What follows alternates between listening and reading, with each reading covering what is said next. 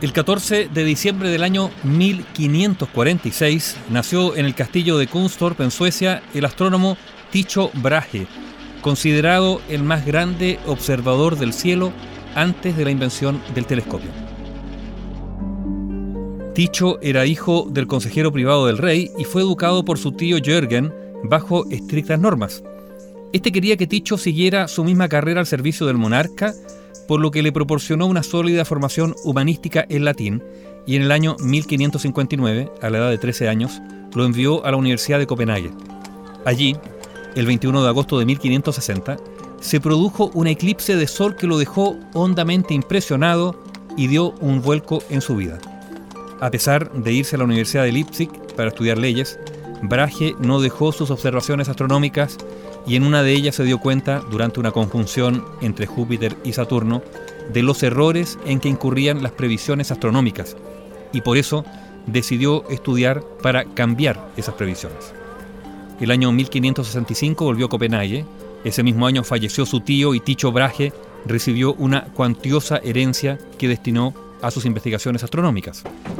El 29 de diciembre de 1566, Brahe, que ya contaba con 20 años, se vio envuelto en una agria disputa con un aristócrata danés, que al parecer se había estado riendo de sus predicciones. Todo terminó en un duelo callejero.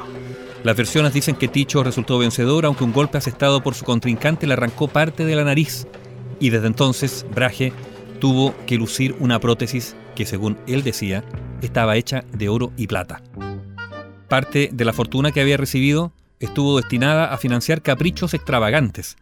Por ejemplo, mantuvo a un enano llamado Jep, que, según contaba él mismo, tenía poderes clarividentes.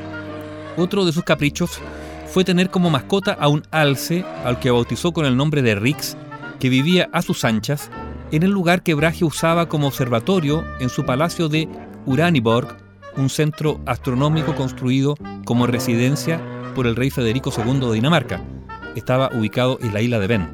Bueno, Ticho tenía la costumbre de calmar la sed del animal de este alce con cubos llenos de cerveza, y en uno de sus excesos etílicos el alce se cayó y se desnucó al caer escaleras abajo. Además de por todas estas excentricidades, Ticho Brahe es conocido por ser, según muchos, el mejor observador del cielo antes de la invención del telescopio, en 1572 hizo aparición una estrella que jamás había sido observada. En realidad era una nova que Brahe observó por cerca de un año y que fue la causa de uno de sus mayores aportes al campo de la astronomía, la contradicción de la idea de que las estrellas fijas eran inmutables, una idea vigente hasta entonces. En la actualidad esa supernova lleva su nombre. Brahe abandonó Dinamarca y en 1599 fue acogido en Praga por el rey Rodolfo II quien le convirtió en matemático imperial, le ofreció un castillo como observatorio y unos honorarios considerables. El 13 de octubre de 1601, Ticho fue invitado a un banquete en la corte del barón de Rosenberg, su protector en Praga. En esa época era de muy mala educación levantarse de la mesa antes de que concluyera el ágape y antes de que lo hiciera el anfitrión.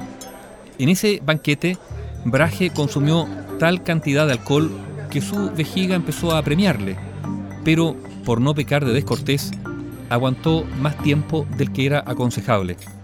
Eso le habría provocado una infección que 11 días después, el 24 de octubre de 1601, le provocó la muerte en Praga. El año 1999, los investigadores examinaron la tumba de Brahe, analizaron algunos cabellos y encontraron elevadas dosis de mercurio. Por eso ahora se presume que la causa de su muerte sería envenenamiento por mercurio o quizás el astrónomo se envenenó sin saberlo al automedicarse con mercurio. Curiosamente, también se descubrió que esa nariz postiza no era ni de oro ni plata, sino simplemente de latón. Excentricidades del astrónomo Tycho Brahe, nacido en Suecia el 14 de diciembre de 1546.